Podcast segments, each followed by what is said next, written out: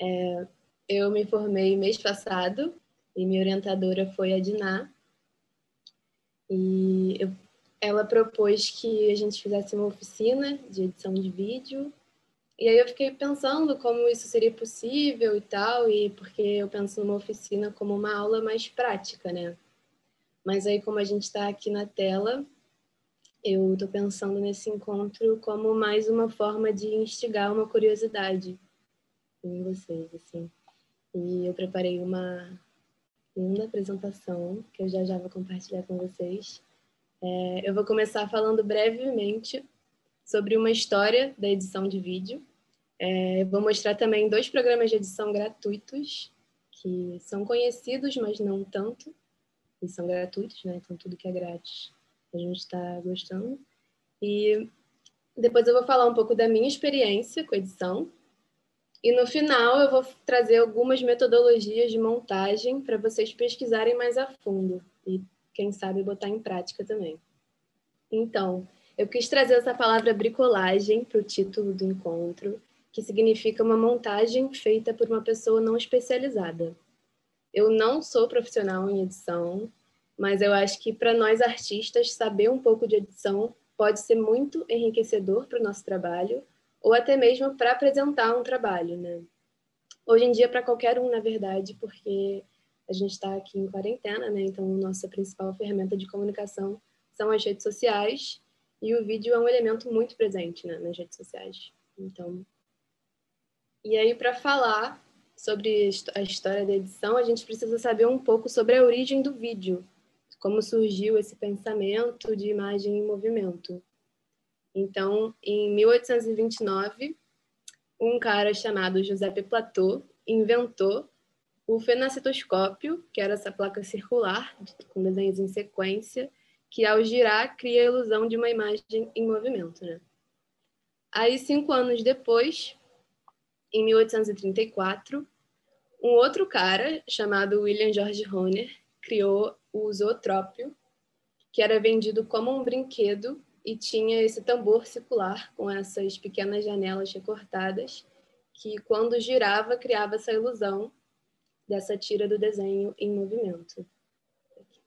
É, em 77, 877, mais um cara, Emile Reinaldi, inventou o praxinoscópio, que era um outro brinquedo ótico que surgiu do aperfeiçoamento do zootrópio, que é aquele que a gente estava vendo. A diferença é que nesse aqui a visualização da animação é menos cansativa para os olhos, porque não era pelas janelinhas que a gente via, e sim pelo reflexo do espelho que tinha no interior dessa, desse objeto.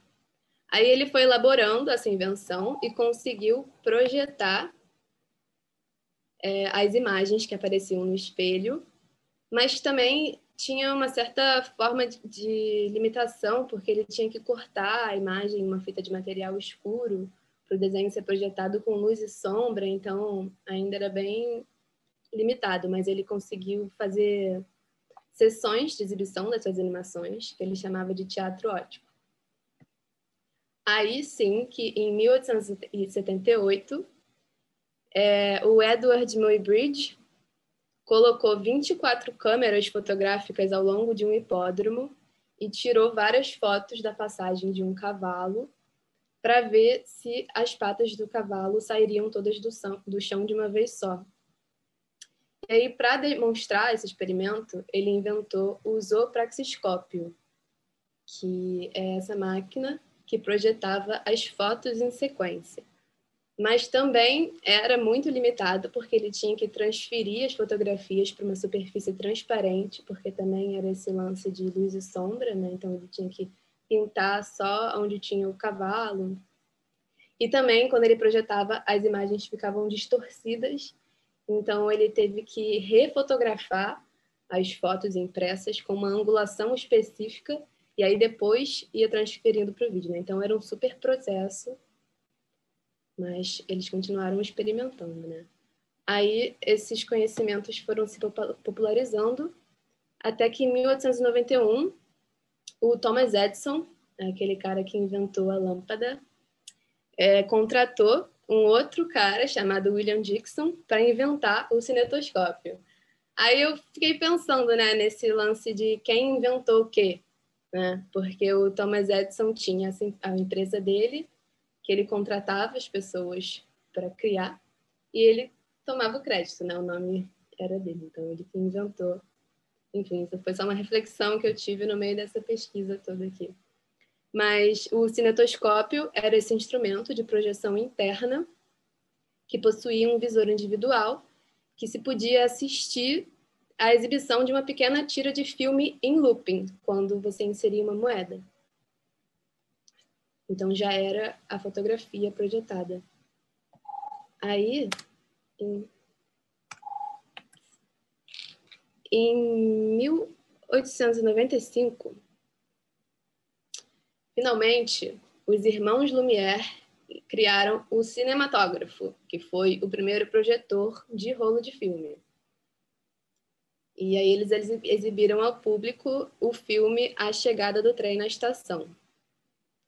E um ilusionista francês chamado Georges Méliès ficou sabendo do babado cinematográfico e criou uma produtora chamada Star Film. E dizem que é na Star Film que a edição de vídeo começa. Um dia, durante as filmagens de Méliès, a câmera travou enquanto eles filmavam um ônibus e quando voltaram a filmar, um carro estava no lugar do ônibus.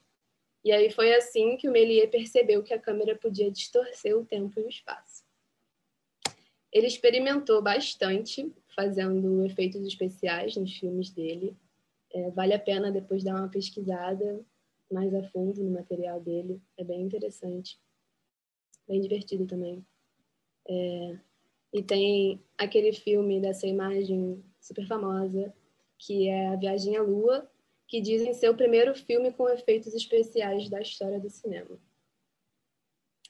E aí, gente, por essa época, o cinema foi se concretizando e em 1916, na Rússia, o Lev Kuleshov começou a teorizar a psicologia envolvida na edição de um filme.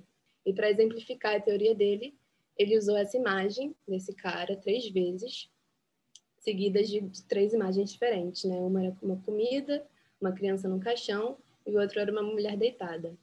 Então, quando a imagem segue de uma comida, a gente pensa que ele está com fome, seguida de um caixão, a gente pensa que ele está triste, e com uma mulher recostada, a gente pode pensar que ele está com algum desejo ou alguma coisa.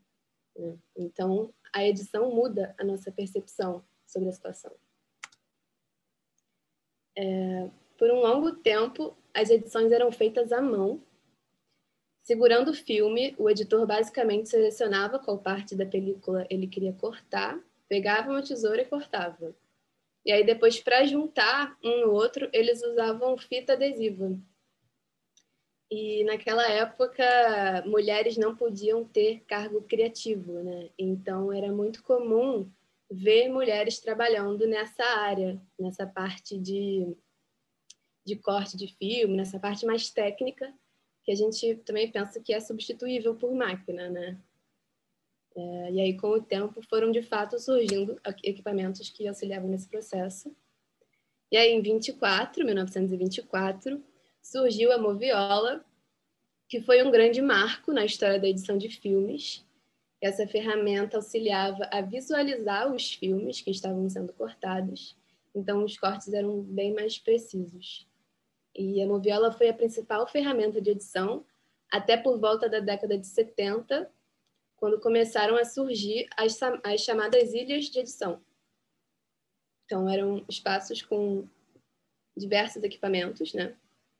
E a edição eletrônica permitiu que os editores fizessem seu trabalho sem que a fita precisasse ser cortada fisicamente. E, então, o editor basicamente controlava dois reprodutores de vídeo cassete nessa mesa, né? Que rodava, um rodava a fita original e o outro rodava uma fita virgem, uma fita sem gravação. Então, o editor escolhia qual parte da fita original ele queria passar para a fita ser gravada na ordem que ele queria. Então, era uma montagem linear, porque ele só podia pegar de um e passar para o outro linearmente na ordem que ele queria, né? E aí, com o computador, com a digitalização das imagens e com os programas de edição que a gente agora a gente agora pode editar de forma não linear e que me faz pensar nessa fiscalidade do corte e colagem usado no início da edição, né? que também não era necessária essa linearidade, porque eu, eu podia cortar e colar qualquer parte de filme em qualquer pedaço. Né? Então, quando passa a ser essa, essa edição linear, acaba sendo um pouco limitante também. E agora, com o computador, com os programas de computador, a gente tem essa forma de edição não linear. E eu fiquei pensando também como o ato de fazer e editar um vídeo se popularizou e ficou tão acessível, né? Tem muitos programas de edição né, disponíveis para qualquer computador e celular, até. E aí eu trouxe esses dois programas para vocês. É, um é o Shotcut e o outro é o DaVinci Resolve, que são programas gratuitos, muito bem conhecidos. É, o Shotcut é mais simples e mais leve. É uma ótima opção para começar a experimentar com edição. Ele é para computador, né? E é gratuito, completamente gratuito. E tem esse DaVinci Resolve, que é super profissa, é um pouco mais pesado, mas vale muito a pena ir no site deles, que eles mostram alguns filmes famosos que foram editados nesse programa. Então, é um programa super usado no mercado do cinema. Então, eu vou falar sobre as minhas primeiras experiências com edição. É, eu comecei editando uns vídeos que eu fazia com as minhas amigas quando eu tinha 12 anos. É, eu usava o Windows Movie Maker, não sei se alguém já ouviu falar nesse programa. Era um programa que já vinha né, no computador. Eu usava o computador do meu pai, a gente ficava se filmando, fazendo palhaçada. E eu editava, pegava para editar, brincava, acelerava, né? Fazia corte, colagem e tal. E eu gosto muito de editar vídeo de viagem, editar por pura diversão, assim. É, esse de cima, não sei se está travando muito, mas eu botei eles super acelerados, né? Tem vídeos que eu super, botei super acelerado para vocês darem só uma olhada, assim, em geral. Esse de cima foi uma viagem que eu fiz para Buenos Aires, onde eu pude presenciar uma das maiores passeatas pela legalização do aborto na Argentina, que foi muito incrível. E esse de baixo foi uma outra viagem que eu fiz para Belém do Pará, para o Enearte, é, não sei se vocês conhecem o Enearte. O Enearte é o Encontro Nacional de Estudantes de Arte. É, quem não conhece, pesquisem, porque é uma experiência incrível. Assim, a gente ficou uma semana acampando na Federal do Pará. E eles promovem vários eventos, oficinas. A gente, inclusive, eu fui com a Karine, né? Tem, se vocês perceberem, tem ela aqui no, no vídeo, rapidamente. É, a gente deu uma oficina lá com o um projeto que a gente tem, Mina Preciosa, que também é orientado pela Diná. A gente foi, fez a oficina lá, foi muito incrível, foi uma experiência maravilhosa e eu sugiro vocês a pesquisarem, quem não já conhece. É, aí eu editei esse vídeo para apresentar na Semana Acadêmica da UFRJ, falando sobre os processos de criação em alguns projetos que eu participei, orientados, todos orientados pela Diná. Diná é minha super orientadora. É, e aí foi com esse vídeo que surgiu a ideia dessa oficina, né, na verdade, para eu contar para vocês um pouco da minha experiência com edição. Eu trabalhei com a Diná nesse projeto Fragmentos de Artistas, e eu peguei meio, é, já peguei o bonde andando, foi é, a, o Rona Neves, o segundo artista, já tinha algumas gravações dele com a Isabelle e com a Karine, se não me engano, a Karine fez algumas edições também. E com o Yuri Cruz foi eu e a Diná só, né, que a gente estava lá. A Diná fez a direção e ativou a conversa né, com o Yuri. E eu estava com esse olhar de captação das imagens, pensando na edição final, né? E com o Rafael Amorim, foi um dia que eu fui gravar essa performance dele, do Marmitácio. E logo depois que eu gravei, a gente resolveu filmar, gravar ele falando, né, sobre essa experiência. Então foi ele falando foi momentos depois da realização da ação, né, que ele fez. E foi muito incrível pegar esse momento também, logo depois de fazer a performance, porque já estava estava em estado performático ainda, né? Então estava borbulhando os sentimentos que ele passou durante a performance, que foi bem intenso, porque a galera começou a xingar ele.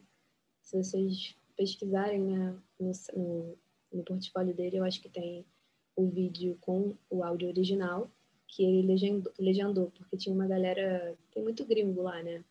É um ponto turístico. Então tinha uma galera é, xingando ele em espanhol.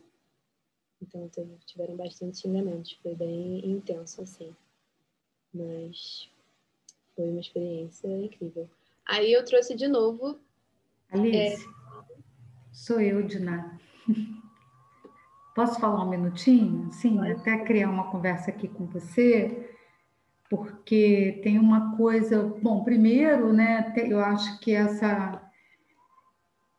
Falar mais um pouquinho dessa, desses trabalhos, né, que eu acho que é interessante o pessoal que está que está aí, né, em contato com a universidade, aqui com a gente, também quem está chegando na universidade agora, né, é, a gente pensar assim que esses, esses trabalhos, né, acho que de todas as artistas, né, que a gente está vendo aqui, né, e agora a Alice porque é mais de perto, né, até apesar de que todas as artistas trabalharam, assim, nós trabalhamos juntas na, na pesquisa, em, em momentos diferentes da pesquisa, mas o que eu queria assim enfatizar, que eu achei que é importante, é esse lugar mesmo da, da investigação, da pesquisa em arte, né? Que é um pouco assim uma questão que é um pouco o foco da gente aqui, né? Que eu acho que é, agora mais amadurecida depois nesse terceiro encontro, né? Que a gente vai visualizando assim o que que é o trabalho de pesquisa na universidade, o trabalho de pesquisa em artes visuais na universidade.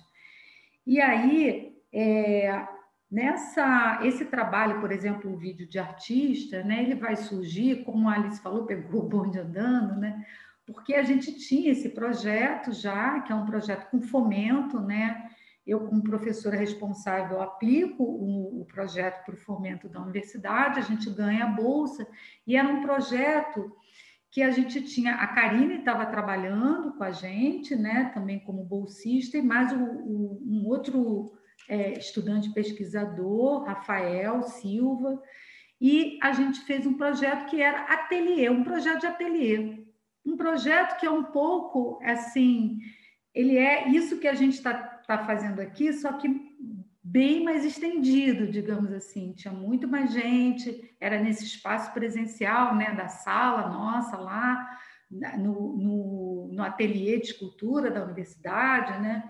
e nós tínhamos encontros assim semanais de orientação de projetos e a gente priorizou num primeiro momento projetos que iam para Bienal da EBA, projetos que iam, né, entrar nesse edital, pessoas que queriam colocar o projeto no edital da EBA. Então foi isso foi um momento inicial do trabalho, a gente trabalhou muito parecido com, com esse formato que a gente está propondo aqui, né?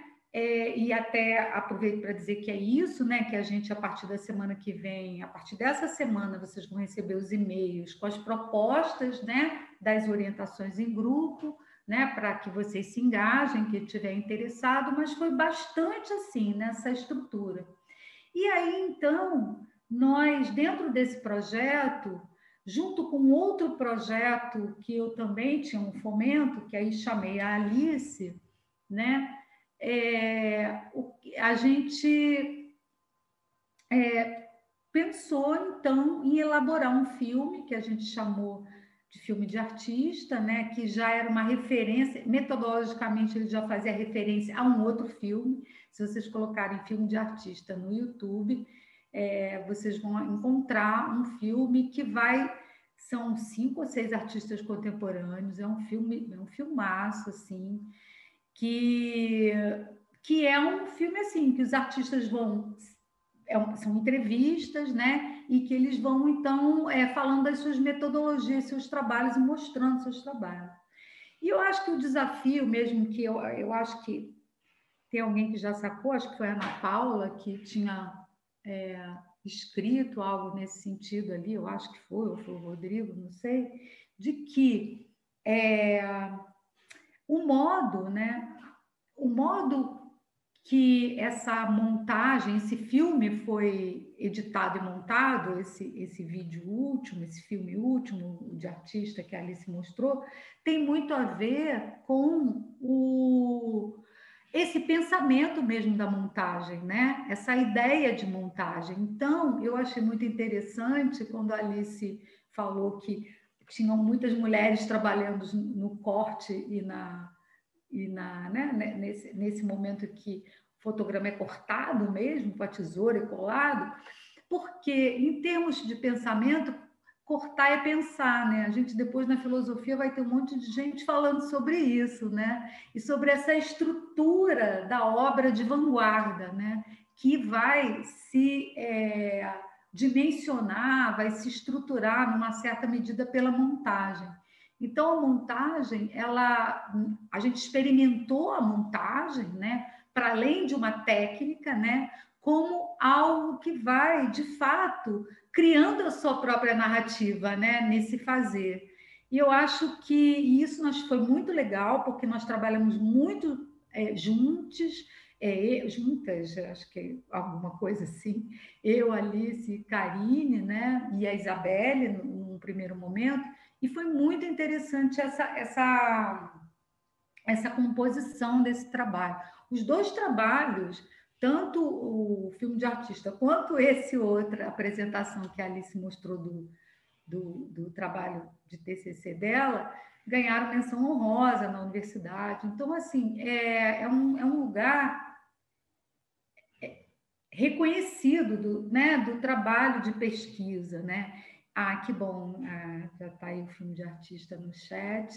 É, que foi que. Então, eu estou falando isso para trazer um pouco essa dimensão das referências, mais uma vez, né? Desse processo de referências no trabalho, na composição dos projetos é, em arte, né? Essa composição com as referências que a gente vai fazendo, então, que é muito importante, e também de pensar sempre que a técnica, ela não é só técnica, né? A técnica, e é justamente o que é a técnica, né? A técnica é um modo, é, a técnica é uma poética, né? É uma poética e é a nossa ética também, né? Então eu acho que foi muito, muito, muito legal, muito interessante a Alice trazer e nós fizemos uma curadoria também, em conjuntas também, né? E uma montagem de uma exposição do Rona Neves no, no Centro Municipal de Arte Elliot Sica, né? Em novembro, né? De 2019, né? 2019, né? Estou até perdida, mas é isso, 2019, quer dizer, então foi o nosso último trabalho de sucesso, porque depois a gente teve a nossa, um trabalho nosso no, no, no Elliot Sica interrompido, mas nós fizemos essa curadoria conjunta. Então, e não foi nem a primeira curadoria que nós fizemos conjunta. Então, eu estou dizendo isso para. É, fizemos vazantes antes, né? E já tínhamos a é, corpus cultural anterior. Então, como esses trabalhos, como o trabalho nas artes visuais e como a montagem, como suas técnicas, como suas referências, elas vão dando ensejos para as realizações profissionais, né? E os editais são uma via de acesso é, importante de colocação desses trabalhos, né? No mundo, né? No mundo, com fomento ou sem fomento. Né, no nosso caso, até aquele momento, pelo menos, a gente estava usando os fomentos da universidade, né? Então, esse lugar importante que é a universidade pública, né? Que vai gerar essas pesquisas.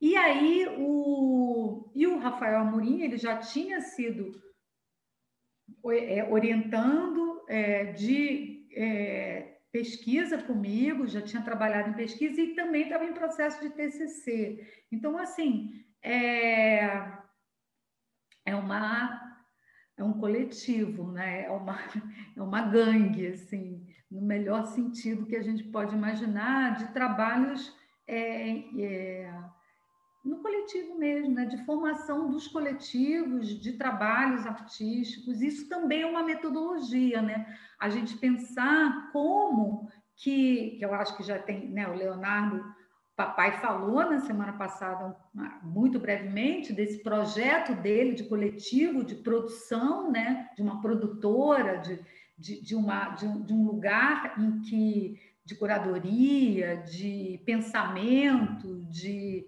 de vazão para o trabalho do artista. Né? Então, esses processos coletivos, eles fazem parte dessas metodologias que a gente está entendendo também dos trabalhos artísticos. E aí eu estou trazendo isso aqui por conta de, do ensejo aqui, eu acho, do nosso curso, e, e aí, de, de, assim, até dessa vontade, desse desejo de estar tá aqui partilhando isso com, com todos aqui. É isso, obrigada, Alice. Sim, não, ótimo, é isso mesmo. Eu acho também que o encontro, né, se dá, cria projetos, e eu acho incrível como a gente vai fazendo um projeto e aí esse projeto já vai criando um novo projeto, então isso é bem incrível, assim, de, que faz muita falta para mim, inclusive, de estar na faculdade. Inclusive, vou reingressar na faculdade por conta desse sentimento também.